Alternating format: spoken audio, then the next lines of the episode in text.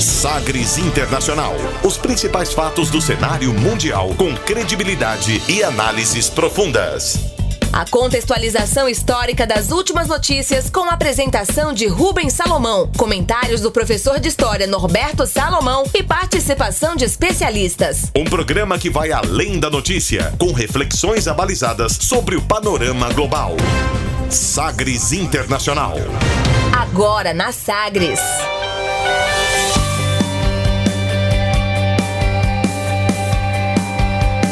Olá, seja muito bem-vindo à octagésima edição do Sagres Internacional número 80. Eu sou Rubens Salomão e a partir de agora, com você, ouvinte Sagres, os fatos precisos e análises credenciadas sobre os principais temas mundiais.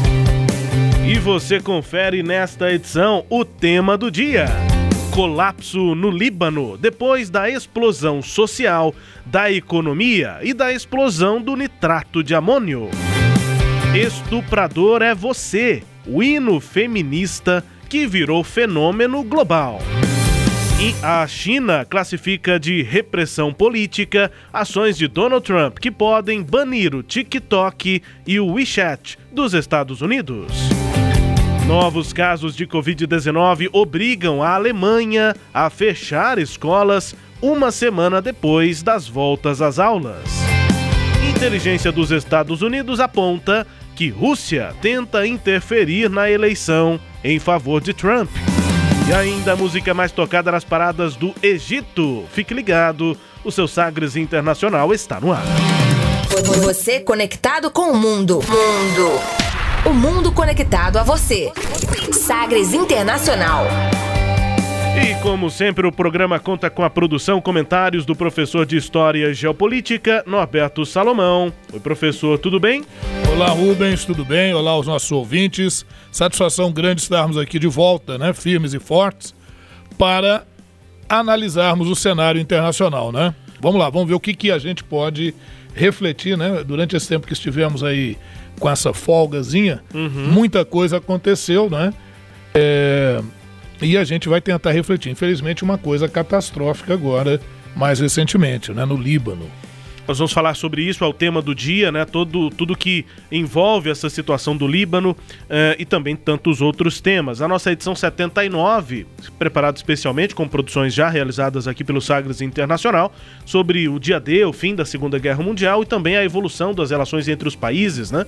Com a criação da ONU e de lá para cá, nós em dois temas detalhamos esses dois fatos, esses dois processos. A 79 ficou no ar por duas semanas, estamos de volta. Edições semanais aqui do Sagres Internacional com essa número 80. E claro, a gente começa o programa, como sempre, conferindo declarações de destaque nessa semana. Agora, as frases bem ou mal ditas por aí. Sim, pero la Abre aspas um abre aspas em coro com muitas vozes porque milhares de mulheres em todo o Chile voltaram às ruas em meio à pandemia para pedir justiça pela estudante de engenharia Antônia Barra. Ela tinha 21 anos e cometeu suicídio em 13 de outubro do ano passado, depois de deixar mensagens para amigos, para um ex-namorado, contando que tinha sido estuprada. Só que as pessoas fizeram muito mais chacota e bullying com ela e ela acabou infelizmente tirando a própria vida. Depois, agora recentemente, um juiz determinou que o acusado de ter cometido esse e outros estupros ficasse em prisão domiciliar.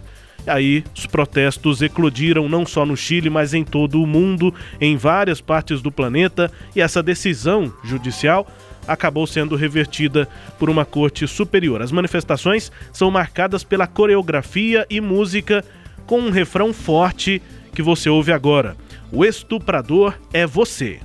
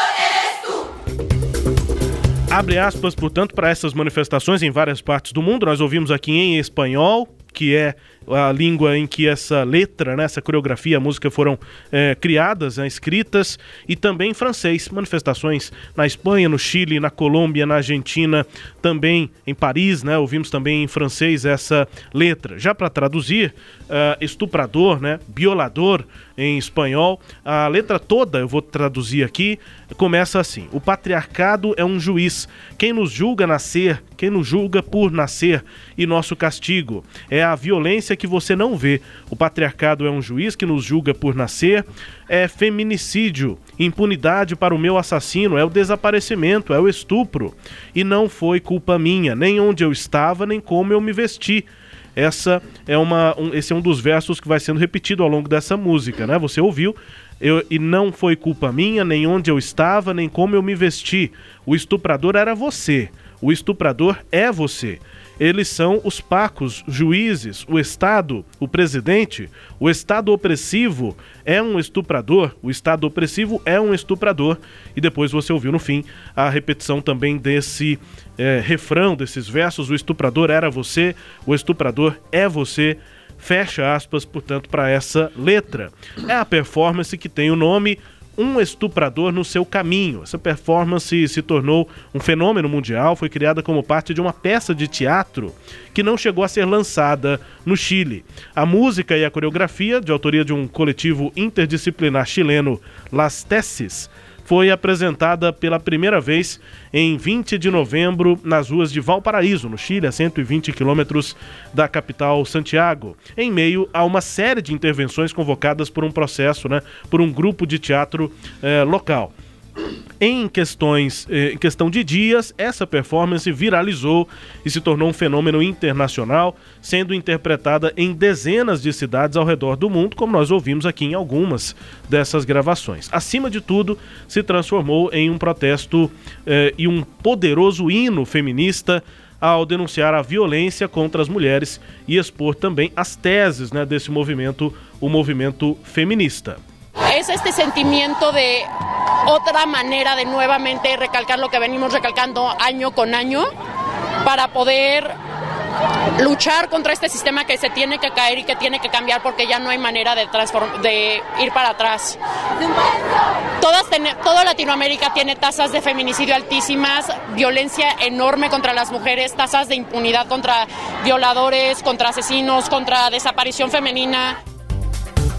É isso, professor. É o nosso quadro Abre aspas. Hoje ouvimos a Isabel Mateo, que é uma estudante chilena, numa das manifestações tantas ocorridas em Santiago nesta semana, motivadas aí por esse processo específico, mas que abrange uma situação maior. A própria Isabel, entre outras tantas mulheres né, que falaram, deram entrevista e que é, cantaram a música, fizeram uma coreografia bastante é, poderosa, podemos dizer. São movimentos bem simples e bem é, que quando é, numa massa né, de pessoas, torna assim um, um, poder, a gente sabe o poder de uma multidão, né, ainda mais organizada. Enfim, a Isabel falando sobre a, os índices de feminicídio são muito altos na América Latina como um todo e também a impunidade de estupradores, de violadores. Essa é uma questão que elas repetem bastante, que é o desaparecimento feminino, mulheres que simplesmente somem, né?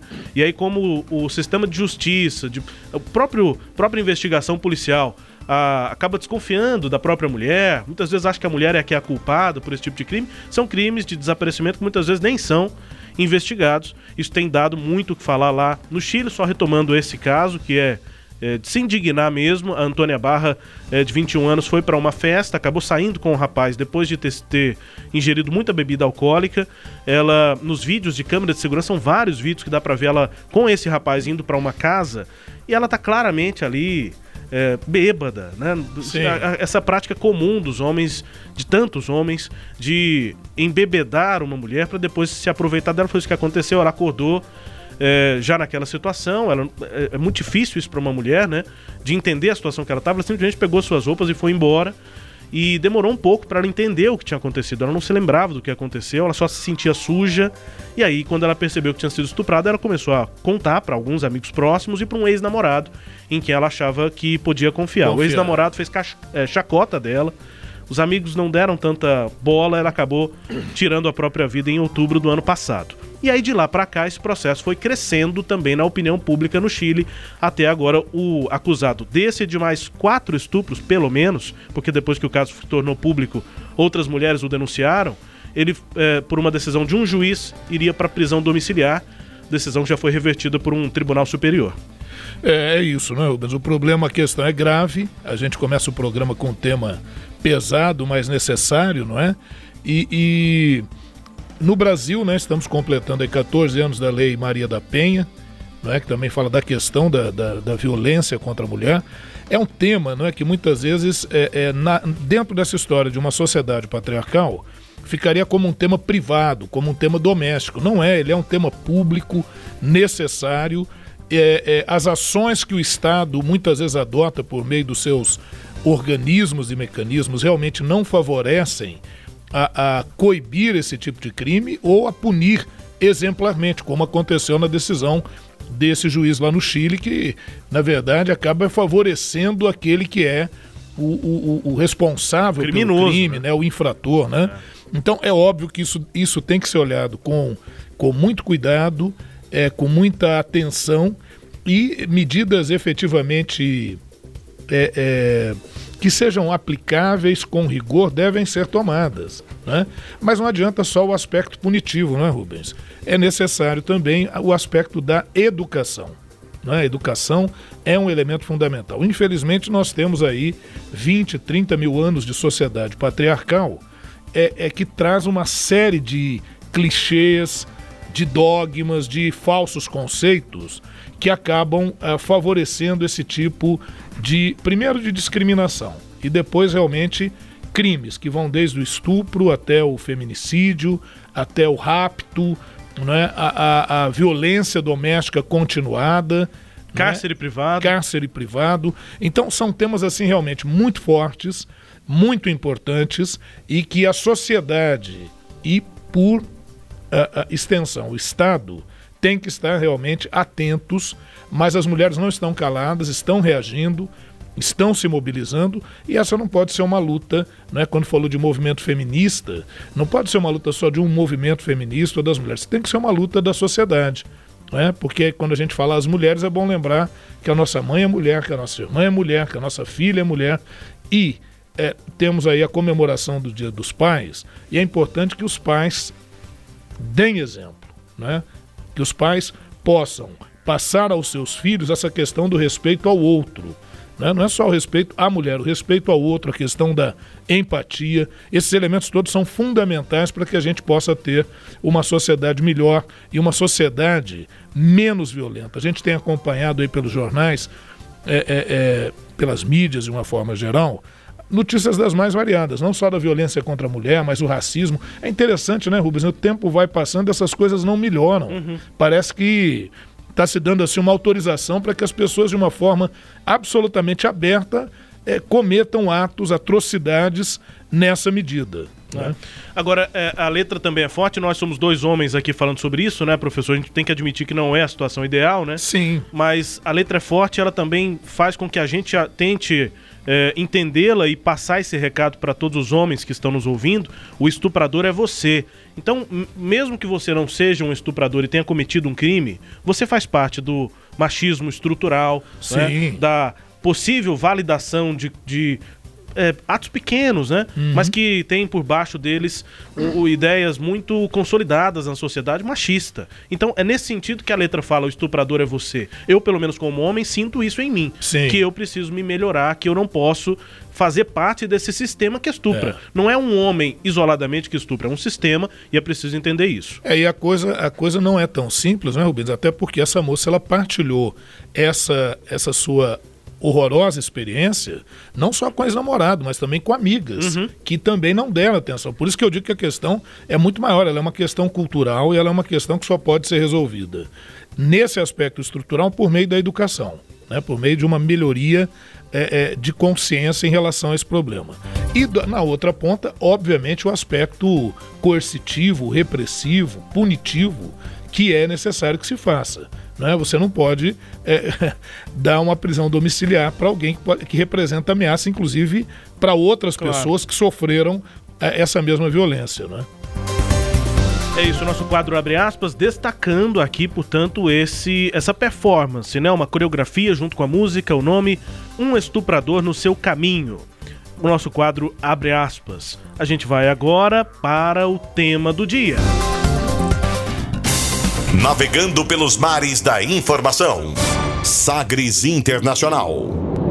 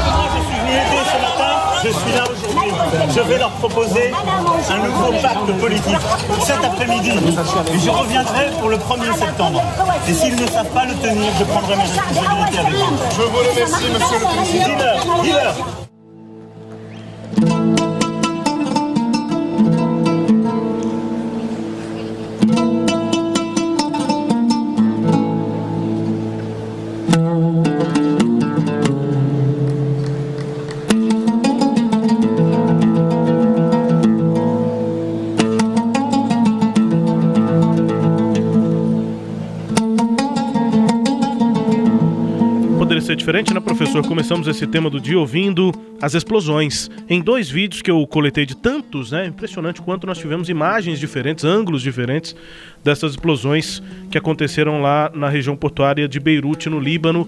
É, é, é um negócio assustador. É, nós ouvimos aí as explosões.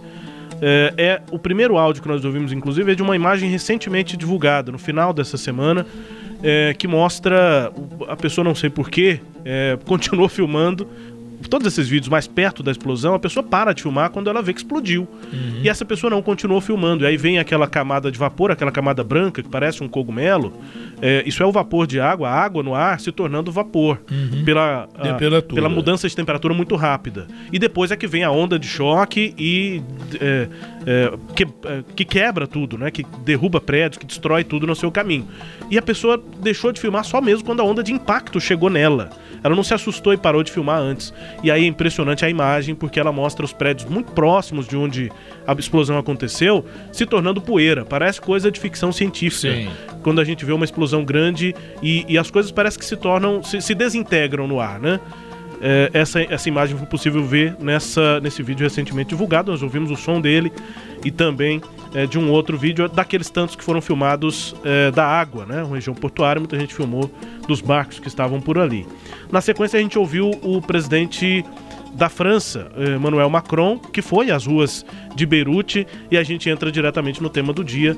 A gente está acompanhando não só a explosão desse nitrato de amônio, 2.750 toneladas desse material que estava é, de forma inadequada armazenado nesse porto lá em Beirute, mas além dessa explosão, todas as áreas do Líbano, professor, social, econômica, financeira. É, é. Bom, esse navio veio é, com a bandeira da Moldávia, né? É, ele chegou é, em 2013, se eu não me engano, lá no Líbano.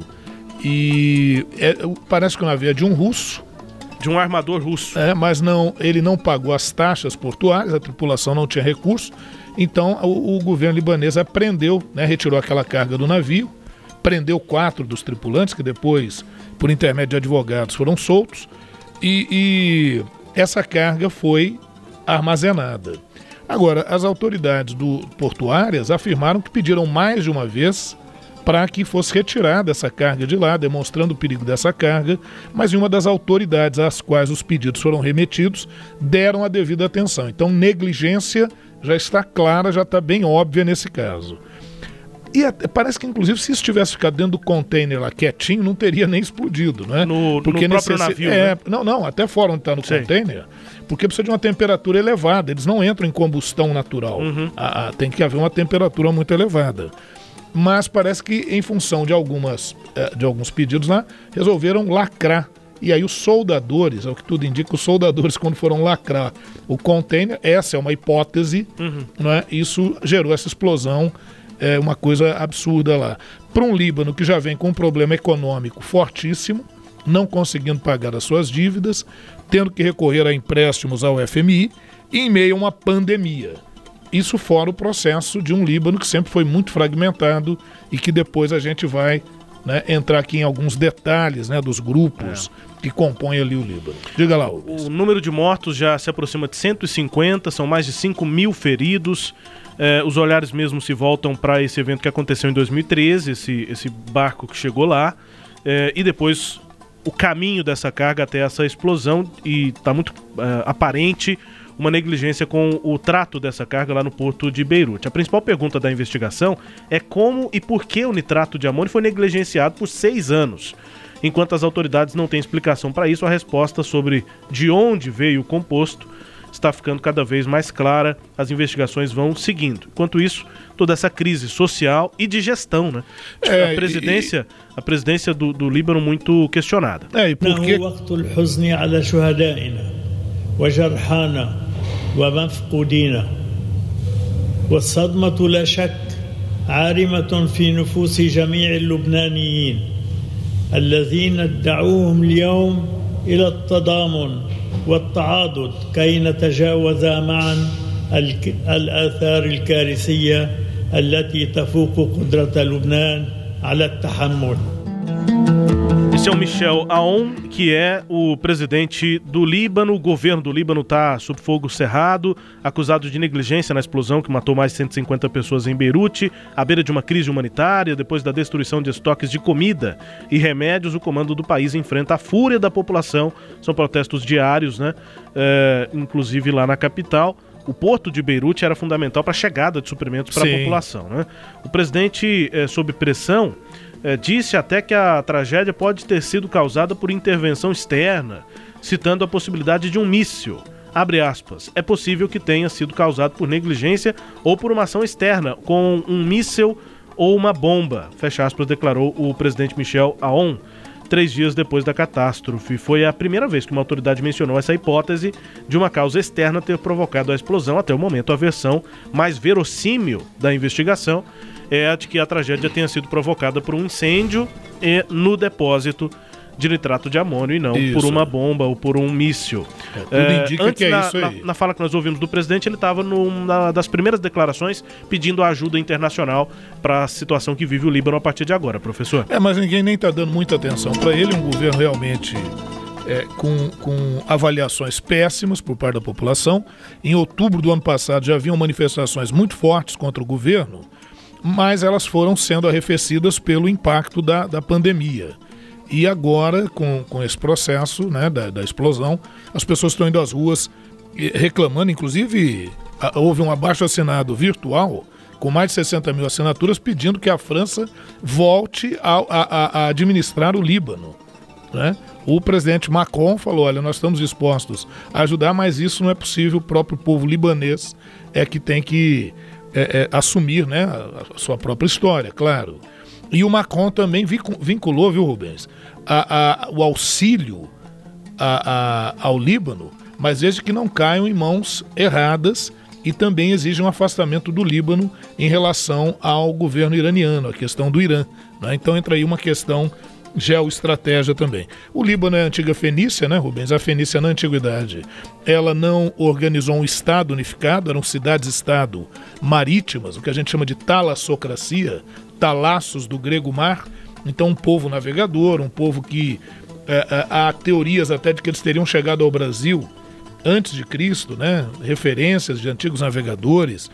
É, e eles se organizaram em cidades rivais, são 25 cidades-estado rivais, destacando essas cidades de Biblos, Tiro, Sidom, Ugarite. Cidade de Biblos existe até hoje, é de onde deriva inclusive a palavra Bíblia, né? porque lá eles tinham, produziam uh, uh, uh, essas questões das primeiras letras, uhum. o alfabeto, né? o alfabeto fonético que nós utilizamos é de origem fenícia. E Rubens, olha que curiosidade, o Dom Pedro II esteve no Líbano fazendo viagem lá, mais de cunho turístico, mas viajou pelo Líbano, conheceu ali aquela sociedade e, inclusive, convidou o libanês a virem morar no Brasil. Ah, ali que começou, Naquele- então. na- Porque Temos Naquele- muito, estou fazendo referência à grande Sim, comunidade é, é libanesa. grande comunidade. É, e, nós até somos, em parte, Descendentes, descendentes sírio-libaneses. Exatamente. E, e- e então o Dom Pedro II lá, essa curiosidade, inclusive. Bom, mas o Líbano fica sob domínio turco-otomano até a Primeira Guerra Mundial. Após a Primeira Guerra Mundial, pelo Tratado da Liga das Nações, passa a ser um protetorado francês. Como é que é esse protetorado? Tem um governo próprio, mas está sob a administração de uma potência, né? E, e assim fica até 1943. Em 1943, aí a gente já está falando do processo de descolonização afroasiático, é, em que o Líbano se torna independente. Só que a independência do Líbano, após 23 anos do protetorado francês, não significou o surgimento de um Estado nacional libanês integrado. Né?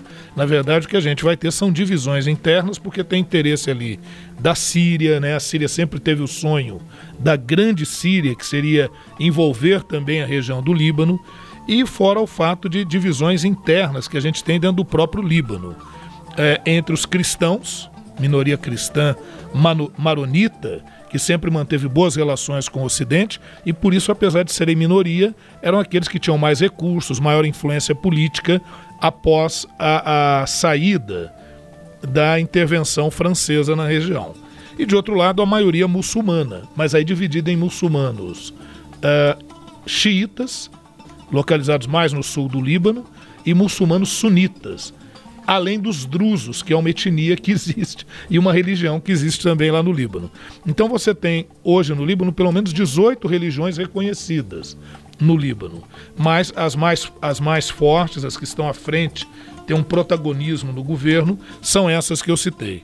né? Nós tivemos intervenção no Líbano, eh, uma em 1982, quando Israel invadiu o sul do Líbano para combater o Hezbollah, né? e os acampamentos de palestinos que se refugiaram de Israel no sul do Líbano.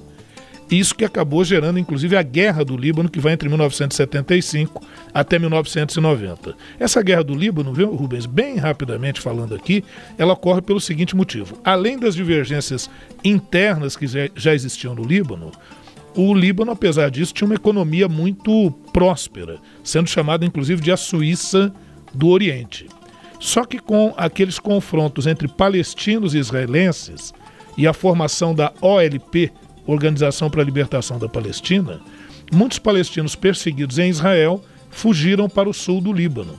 E ali no sul do Líbano conseguiram, conseguiram o apoio de muçulmanos xiitas e o apoio também da Síria. Isso, a partir dali, a OLP começa no sul do Líbano a atacar Israel. Isso vai levar a uma intervenção de Israel em meio à guerra do Líbano em 1982. Foi a primeira intervenção na região. Enquanto isso, durante a guerra do Líbano, no norte do Líbano, nós temos a intervenção da Síria. Bom, Israel sai definitivamente ali do sul do Líbano no ano 2000 e a Síria, só por pressões internacionais, se retira em 2005, após o assassinato de um político proeminente no Líbano, o Rafik Hariri. Após o assassinato dele, é que a Síria se retira. Apesar disso, as intervenções, a influência da Síria e também de Israel no Líbano, elas ainda continuam. Vez por outra, Israel, sob a alegação de estar combatendo o Hezbollah, essa semana, por exemplo, derrubaram, se eu não me engano, um drone que atribuem ser do Hezbollah, Israel. Está na fronteirazinha ali do sul do Líbano. Assim como a Síria acabam interferindo de alguma maneira na política libanesa, não é?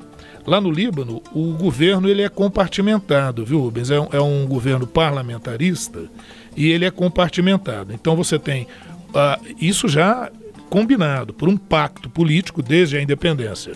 O presidente eleito ele é um maronita, ele é um cristão maronita, atualmente é o Michel Naim Aoun, líder do movimento patriótico livre e que tem uma boa relação com Hezbollah. Então, cristão, mas que acaba tendo uma boa relação com Hezbollah. O primeiro-ministro é, tem que ser um muçulmano sunita. No caso lá é o Hassan Diab, engenheiro, é, que tem assumido ali o poder, mas não tem agradado muito também não. Não tem dado a resposta que os libaneses querem, né? E o presidente do parlamento, esse aqui é inoxidável, né? Que é o Nabir Berri. Ele está no poder só desde 1992 como presidente do parlamento. Então, você vê que a política lá ela, ela é meio truncada, né? Vez por outra, uma, uma outra autoridade ou candidato sofre ameaças, quando não é assassinado. Então, isso torna a questão interna política do Líbano muito séria. E a questão econômica já não vem bem nos últimos anos. O, a, a, péssima gestão dos seguidos governos no Líbano levou um quadro de. Só para você ter uma ideia, o Líbano é um país pequeno, mas ele, é, ele está considerado hoje entre as 10 maiores dívidas públicas do mundo. Né, para um país pe relativamente pequeno como o Líbano. Então, nesse quadro. A, a, Tem que se esforçar bastante para chegar nesse ranking aí, né? É, pois é, e nesse quadro a tensão social e econômica já era muito forte. E agora sim, para coroar a cereja aí do bolo, é essa explosão que demonstra nada mais nada menos, pelo que já foi avaliado até agora, uma negligência ao longo de anos, porque essa carga está lá desde 2013. Então, isso acaba ganhando também um caráter simbólico, quer dizer, da mesma maneira como os governos libaneses agiram com uma carga perigosa, muitos estão se manifestando dizendo que é assim que esses governos têm agido ao longo do tempo com a população e com os problemas importantes do Líbano que não têm sido resolvidos.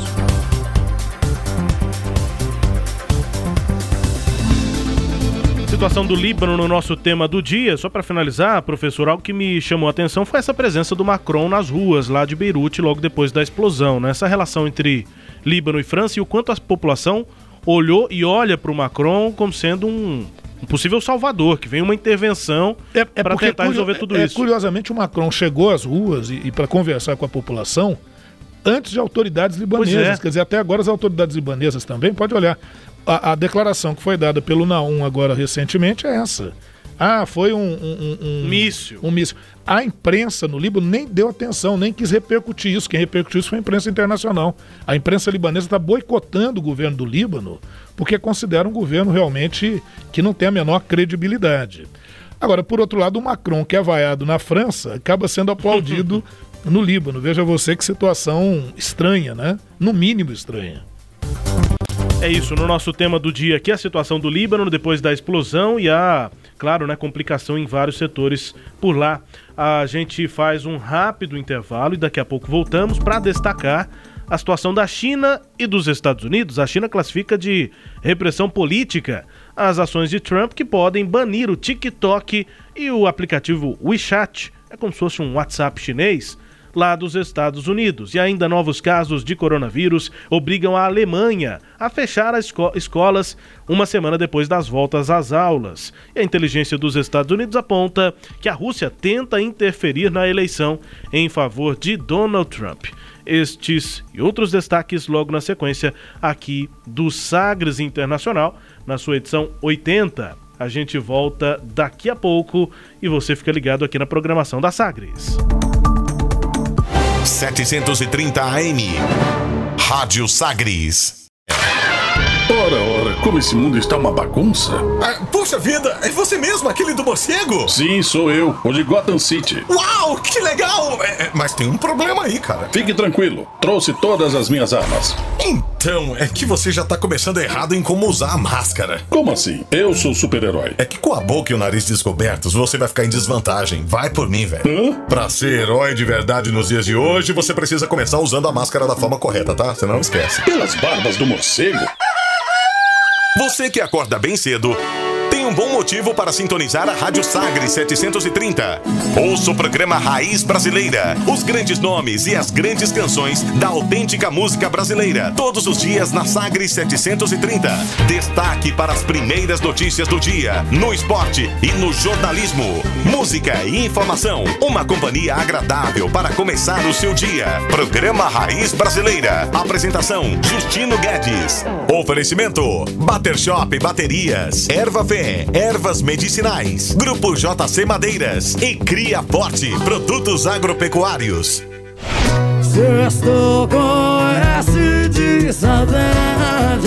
Ai, eu discordo. Aqui não precisa sextar mais pra ter saudade, não. É segunda, terça, quarta, quinta. Todo dia eu tô com saudade de sair na rua, ver gente, ver meus parentes, meus amigos, abraçar, beijar. Saudade até de pegar ônibus lotado com aquele cheiro de suor em mim. Não, é, exagerei um pouquinho. Mas enfim, todo dia agora é essa de saudade. Tá complicado, viu? Porém, eu sigo daqui me cuidando, vocês seguem daí se cuidando. Um beijo pra todo mundo e saudades. Este é um tipo de desabafo que representa milhares de pessoas neste momento. A saudade bate. Mas a vontade de vencer este vírus é maior. Fiquem em casa, na companhia da nossa rádio. Entretenimento. Jornalismo. Prestação de serviços. Rádio Sagres. Em tom maior.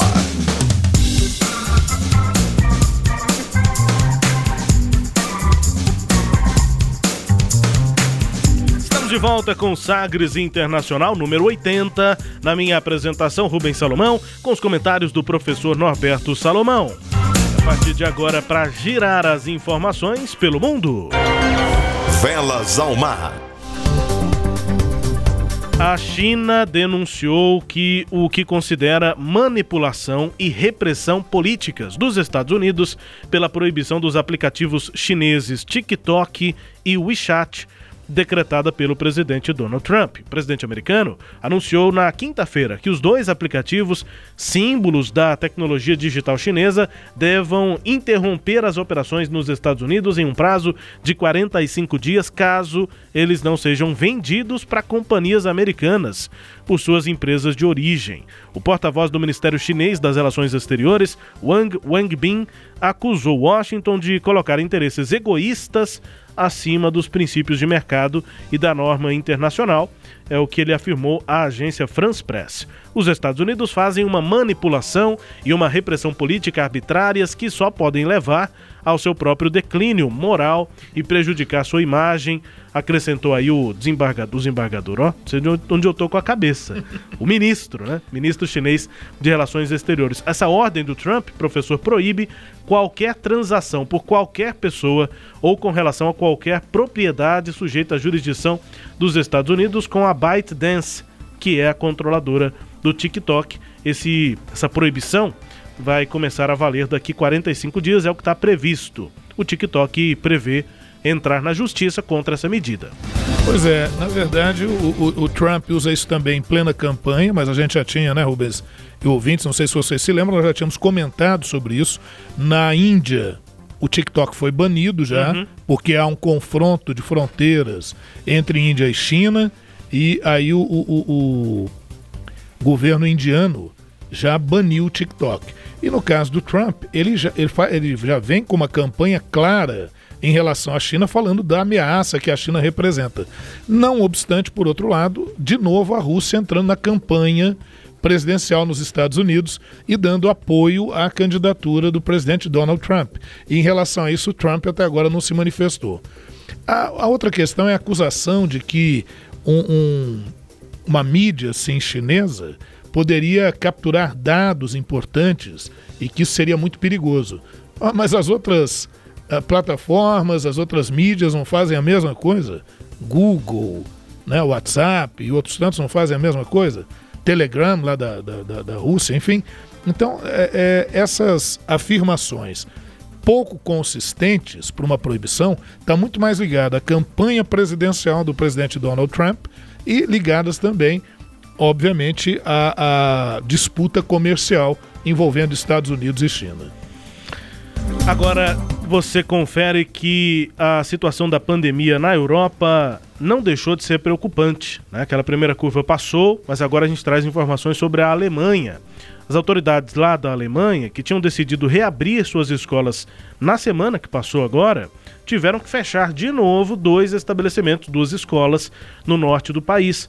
A medida foi tomada depois da confirmação de casos de contágio por Covid-19 entre alunos e professores. Centenas de crianças de uma escola primária da cidade de Grau Muritz tiveram de retornar ao ensino remoto depois que um aluno testou positivo para o novo coronavírus, informaram as autoridades do distrito de Rostock. Já em um instituto de ensino médio, Ludwigsglutz, é, a professora, uma professora, ficou doente e a instituição vai ficar fechada pelo menos até a próxima quarta-feira. A decisão de fechar os dois estabelecimentos foi apresentada como uma medida de precaução. A professora contaminada na escola, é, que acolhe 800 alunos, não chegou a dar aulas desde a retomada das atividades, mas a direção preferiu mandar todos para casa, já que ela havia participado de reuniões durante a semana. Os 55 colegas de trabalho dela vão ser testados. As duas escolas ficam lá na região de Mecklenburgo, Pomerânia Ocidental, região norte lá da Alemanha, primeira região da Alemanha, a retomar as aulas na última segunda-feira, depois do período de isolamento provocado pela pandemia. Cerca de 150 mil alunos dessa província voltaram às escolas e duas escolas, portanto, voltaram a ficar fechadas. Além dessa região, as aulas também foram retomadas nas regiões de Hamburgo. Na próxima semana vai ser a vez dos estabelecimentos de Berlim, de uh, Schleswig, Holstein, de Brandemburgo e da Renânia do Norte a Westfália, né? O land mais populoso lá do país e também um dos que mais sofreram com a pandemia. A Alemanha foi apontada no começo do surto na Europa como o país da região que melhor administrou a crise. Os alemães adotaram uma política de testes em massa da população, evitando a saturação do sistema de hospitais, né? O sistema de saúde.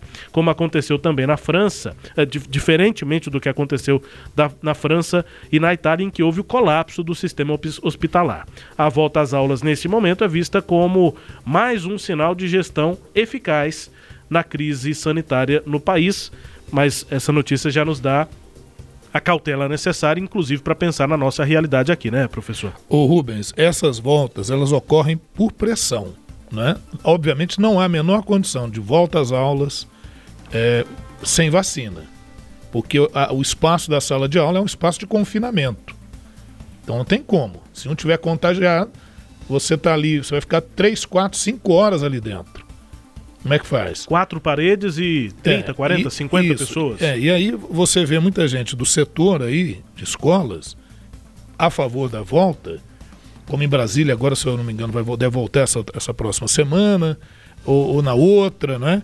E, e, e há assim um desespero para voltar sem se pensar na vida. Porque, ah, mas nós vamos ter cautela, existe a medida de distanciamento, o aluno chega, tem álcool em gel. Se essas medidas fossem totalmente eficazes, a gente não teria problema nenhum no mundo. É. Né? Essas medidas elas ajudam, mas elas não são a solução. Né? Nós estamos vendo no Brasil, em pleno aumento de números, uh, os campeonatos de futebol retornaram. Essas pessoas têm que viajar, se deslocar. É, é o que é correto fazer, porque nós paramos justamente quando os casos eram bem menores, por precaução. Então, na verdade, é, as pessoas vão se habituando é, com, com a doença, com a pandemia, vão se cansando, obviamente, do isolamento, as atividades econômicas pressionam para retornar, e aí apresentando protocolos, planos que é, é, afirmam que há uma segurança para a volta, as pessoas começam a voltar. O que, que vai acontecer? Os casos vão voltar a aumentar enquanto a gente não tiver uma vacina, e aí meia volta volver. Agora, se nessa meia volta volver morrerem algumas crianças e alguns alunos, o que vai dizer? É acidente de percurso? Né? É, tem essa questão de, de se considerar um ou outro é, ambientes controlados, né? Como, por exemplo, o UFC, né? aquele evento de luta. Você tem os lutadores, você tem os câmeras, tem os apresentadores. Aquelas pessoas vão participar Sim. daquele evento. Aí você controla esse ambiente. Vão para um hotel, testagem várias vezes com essas pessoas, tudo negativo. Aí se faz o evento, obviamente, sem público. Ali é um evento em que, bom, vá lá, Sim. dá para tentar controlar o ambiente. No futebol não dá para controlar o é, ambiente. Pegar... Agora, numa sala de aula, não, é impossível. aí é impossível. E até pessoas... porque o aluno não está só na sala de Exato. aula, ele anda por outros espaços. Para chegar à escola, ele tem que pegar algum transporte. E vamos pegar o próprio caso do futebol aqui no Brasil. Não é um ambiente super controlado? E mesmo com esse ambiente controlado, apareceram jogadores em treinamento com, com o, o vírus. Imagina se deslocando pelo país, viajando para cá, para lá, né? É, é, é, uma situação preocupante, né? preocupante. É necessário que haja vacina. Nós estamos aí há quatro, cinco meses de uma vacina efetiva. É, Tomara, então, né? então para o caso das escolas, eu acho que pode aguardar, principalmente porque está envolvendo crianças, jovens. É, eu não vejo como prudente esse tipo de retorno ou essa precipitação para retornar às aulas. Eu acho, assim, bobeira minha, eu acho que a vida está em primeiro lugar. Né? Minha mãe acabou de sair de um quadro de Covid, nós ficamos apavorados, que minha mãe tem 73 anos de idade, então a gente ficou muito preocupado e a minha mãe pegou, nós não sabemos como, porque ninguém na família apresentou ali próximo a ela qualquer caso e ela estava na casinha dela lá. Então não é uma coisa assim é. que parece simples, né? É, é, muito provavelmente alguém assintomático, né? Que não, é. não soube e não dá para não dá para saber, né? E aquele negócio, ah, mas não pode parar, as coisas têm que continuar. É bom lembrar que eles adiaram uma Olimpíada, né? Adiaram uma série de eventos que envolve dinheiro, recursos, porque o caso é realmente grave. Eu fico muito preocupado com a maneira como as autoridades e a, a as classes empresariais lidam com esse problema. Parece que é uma coisa boba, né? Uhum. E não é. Capricho. Ah, ah né? mas o, o, o, índice de mortalidade, mesmo que muita gente pegue, o índice de mortalidade é pequeno. Né? O percentual é pequeno. Depende. Né? Se o percentual for na minha família, ele é de 100%. É exatamente essa situação aí dessa pandemia. Vamos aqui para a parte política. Serviços de inteligência dos Estados Unidos relataram ao Congresso do país que a Rússia tenta interferir na eleição presidencial de novembro, agora, em favor do presidente Donald Trump, e que a China prefere uma vitória do democrata Joe Biden. Abre aspas. Avaliamos que a China prefere que o presidente Trump, eh, que Pequim vê como imprevisível, não consiga a reeleição. Fecha aspas, disse William Evanina, diretor do Centro Nacional de Contra-Inteligência e Segurança. No primeiro comunicado dos serviços de inteligência sobre esse tema, eleições, tema sensível, desde as denúncias de que a Rússia interferiu na eleição de 2016 para ajudar Trump, que venceu a eleição. Os relatórios de inteligência, segundo William Evanina, apontam que a Rússia está usando uma série de medidas para difamar o adversário do Trump, o democrata Joe Biden, a quem vê como integrante de um establishment uh, anti-russo. O governo lá da Rússia desaprova, segundo a inteligência dos Estados Unidos, as ações de Biden no governo de Barack Obama, quando então vice-presidente desempenhou um papel na política dos Estados Unidos para a Ucrânia.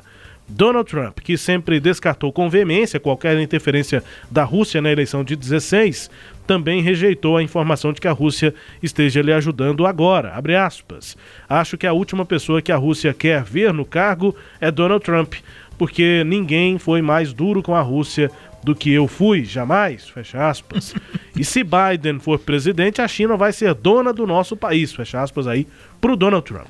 William Levanina, lá da inteligência dos Estados Unidos, disse que a China tem expandido seus esforços de influência antes das eleições de novembro para tentar influenciar a política dos Estados Unidos, mas apresentou bem menos evidências de uma possível interferência. Isso o William Levanina comparando com os esforços da Rússia. As declarações da inteligência também refletem temores em relação ao Irã, professor, que alertam que forças estrangeiras podem tentar comprometer a infraestrutura da eleição, interferir no processo de votação ou então questionar os próprios resultados da eleição lá nos Estados Unidos deste ano. Apesar de tudo isso, os serviços de inteligência consideram improvável que alguém consiga manipular votos, disse William Evanina, primeiro comunicado da inteligência dos Estados Unidos ao Congresso. Isso deve passar a acontecer em alguns momentos, em algumas vezes, até a votação. E é fato que a eleição nos Estados Unidos mexe com ânimos e interesses ao longo do, ao, ao redor do mundo. Sim, e, e, aí você viu a questão da China, da Rússia,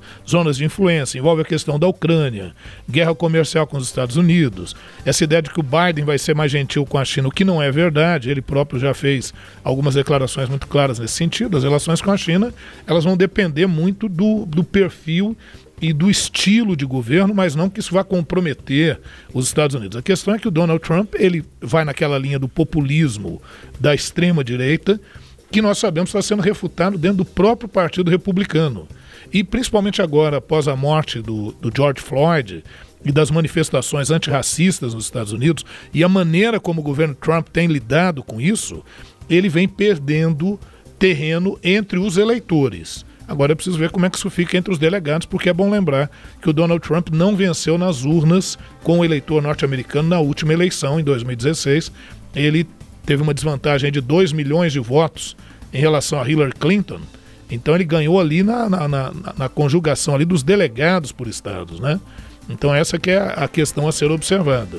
Então tudo, tudo vai ficar cada vez mais quente. Quanto mais próximo nós estivermos das eleições, mais os argumentos a serem utilizados, tanto por um lado quanto por outro, vão ser argumentos bastante agressivos, né?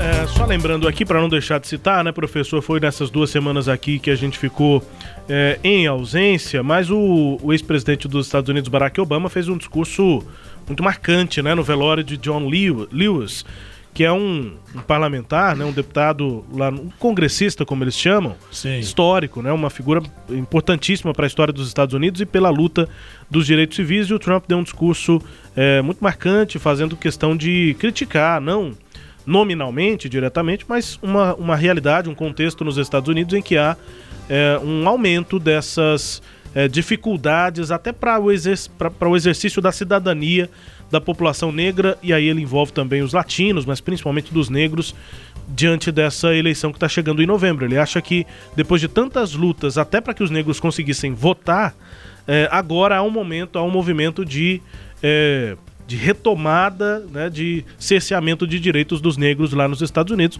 em, entre algumas das coisas citadas É. num discurso de mais de meia hora do, Isso. do, do É- é uma- Obama, é, foi no, no velório, no, no- foi no velório, foi no velório, sim, Sim, foi no do- velório já com o corpo presente, né, do John Lewis há duas semanas. Pois é, é- essa é uma tentativa que ele vem fazendo de tentar se aproximar desses setores, mas não está colando. Né? Por tudo que ele falou, ainda a, a intervenção de agentes federais é, contra as manifestações, ele dizendo que esses manifestantes são anarquistas, que querem o caos e a desordem nos Estados Unidos, porque ele quer se apresentar, manter essa imagem que ele é o candidato da ordem, né, da, da- é o candidato que pode estabelecer ali o, o- o- a mão firme na política norte-americana, mas ele, tem, ele vem perdendo terreno. é, a gente não sabe de onde ele pode retirar algum fôlego aí. né? A imagem do Trump, nesse momento, na, na campanha eleitoral, ela é uma imagem diante desses setores de latinos, de negros, ela é uma imagem que ela está bastante desgastada. Foi um discurso muito importante esse do Barack Obama no velório do John Lewis. O Sagres Internacional também com as notícias do Brasil.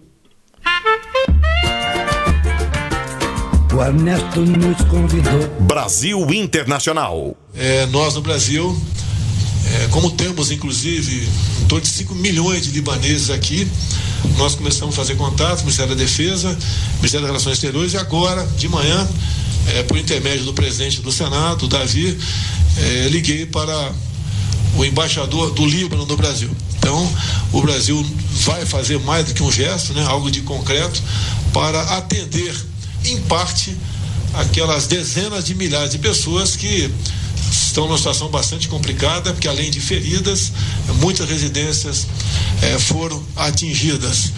Então, o Brasil está solidário. É a voz aí do presidente Jair Bolsonaro garantindo essa ajuda ao Líbano. Já são mais de 150 mortos. Nesse momento aqui de finalização né, do Sagres Internacional, 154 é o número de vidas perdidas, mais de 5 mil pessoas feridas e 60, pelo menos, desaparecidas. É, e 120 em estado gravíssimo. 120 pessoas até agora em estado muito grave. E somado a isso, é, como foi destruído, foram destruídos silos em que são guardados cereais, né? É, o, o- o Líbano ele importa 85% do, da sua alimentação, né? Vem de fora. Então, o porto comprometido é, pode haver um problema de segurança alimentar. Mas o próprio presidente Donald Trump também disse que vai auxiliar, né? O, o Macron da França quase que se tornou presidente do Líbano agora nessa última semana. Então a gente vai verificando essa, essa situação, né? Uma situação muito grave, realmente, viu, Rubens, lá do Líbano. E, e, assim, lamentável, né? Porque, porque o Líbano para o Brasil e o Brasil para o Líbano são países assim, com uma relação muito próxima, né? O, é, o país que parece que tem maior número de, de imigrantes libaneses no mundo é o Brasil. É, né? O presidente cita 5 milhões, né?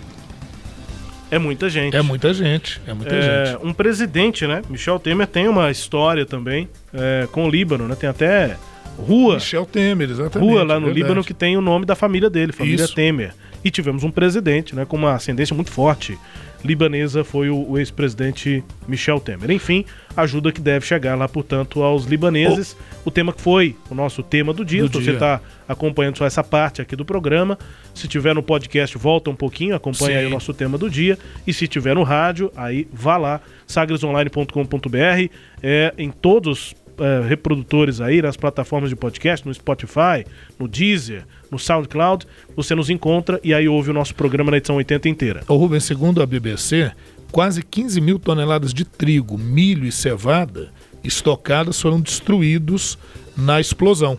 Porque na região portuária, né, região de abastecimento, e é isso mesmo que eu te falei, o Líbano importa 85% dos alimentos que ele consome.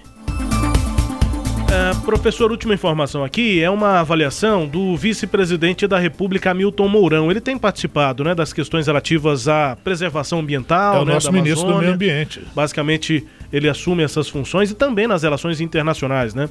Tanto no Ministério do Meio Ambiente, o Ministério das eh, Relações Exteriores, o Mourão tem uma voz muito presente. Em alguns pontos, ele tem sido criticado por bolsonaristas, por exemplo, na sua postura em relação à China. E ele defendeu, em sua última declaração, que o Brasil deve retomar a sua posição histórica na política externa, que classificou como pragmática e flexível. Ele acha que, historicamente, o Brasil tem essa postura internacional. Aí Abre foi uma flechada direta no Ernesto Araújo. é. Né? Abre aspas. Nós temos que buscar o tempo todo os interesses do Brasil. Fecha aspas. Uma videoconferência da FSB Comunicação, sem dúvida, flecha disparada eh, aí no, no Ernesto Araújo. É, porque como agora o, o Mourão está lidando mais diretamente com essas questões do meio ambiente e, e tendo que, que conversar com empresários, com o, o mundo de uma forma geral, né, em relação a isso, ele está vendo a dificuldade. E ele vem escutando críticas, e críticas muito fortes, porque realmente a postura diplomática adotada com o Ernesto Araújo à frente não é das mais felizes, convenhamos, né? Então isso, obviamente, vai ser alvo de crítica. E o Mourão, dentro do governo Bolsonaro, ele sempre foi assim, aquele... contraponto. É, exatamente. Então, muitos até o acusaram, os próprios filhos do Bolsonaro acusaram ele de querer assumir o lugar, né? Querer assumir Uhum. a presidência, enfim. Mas é isso, né? Eu acho que o Brasil tem que estar muito atento a todas essas questões, questões ambientais, questões diplomáticas, né? O Brasil chegou a fazer sérias acusações à China, que é o nosso maior, maior parceiro econômico, né? Então, é, tudo isso tem que ser visto, visto com muito cuidado, com muita atenção. Encerrando aqui essa edição 80 do Sagres Internacional com música mais tocada pelo mundo hoje ao Egito. A gente ouve a música, daqui a pouco a gente volta.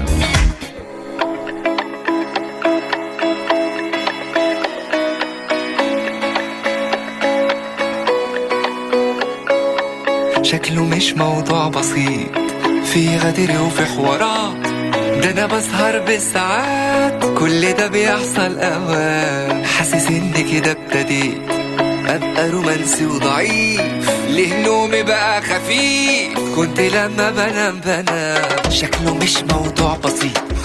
في غدر وفي حوارات. ده أنا بسهر بالساعات كل ده بيحصل اوقات.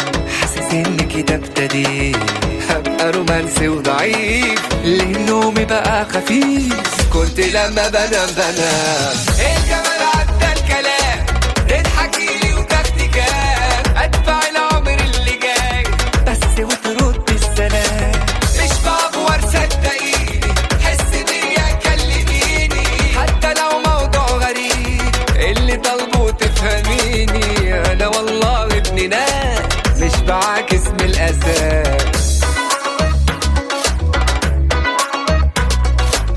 semana, a música mais tocada no Egito. É, quem canta é Saad Lam Hared e a música Ada El Kalam. Música bem tocada no Egito pra gente encerrar Sagres Internacional número 80. Professor, vamos embora. Vamos embora, um abraço a todos, agradecendo aos nossos ouvintes, ao sistema Sagres de Comunicação e desejando um feliz dia dos pais, né, a todos esses pais aí muito presentes nas nossas vidas. Um grande abraço. Um beijo, papai. Falou, Rubão. Amo o senhor. Nesse Obrigado, Dia dos filho. Pais, uma homenagem rápida. A gente não dá muito enfoque nisso aqui no programa, né? Apesar de sermos pai e filho. Obrigado, papai, por tudo, viu? É uma honra ser seu pai, filho. e uma honra ser filho do Norberto Salomão, o Rubens Salomão também, no seu Sagres Internacional número 80. Vá lá pela internet, confira todas as nossas edições, já são 80 delas. Fique à vontade, hein? Até a próxima!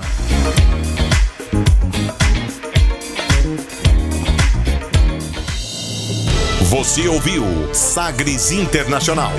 Os principais fatos do cenário mundial com credibilidade e análises profundas.